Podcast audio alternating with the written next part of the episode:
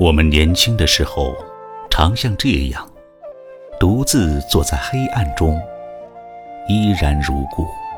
这房子寂静无声，奇异的想法拜访我们的悲哀，而我们含混的话，在羞怯的疑惑中试图解释我们的命运、爱情与死亡。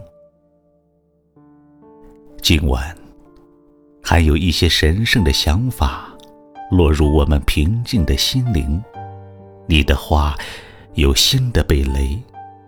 我们的房间整洁干净，金丝雀可以安全地合上眼，在月光做梦的窗帘后面，我们很近。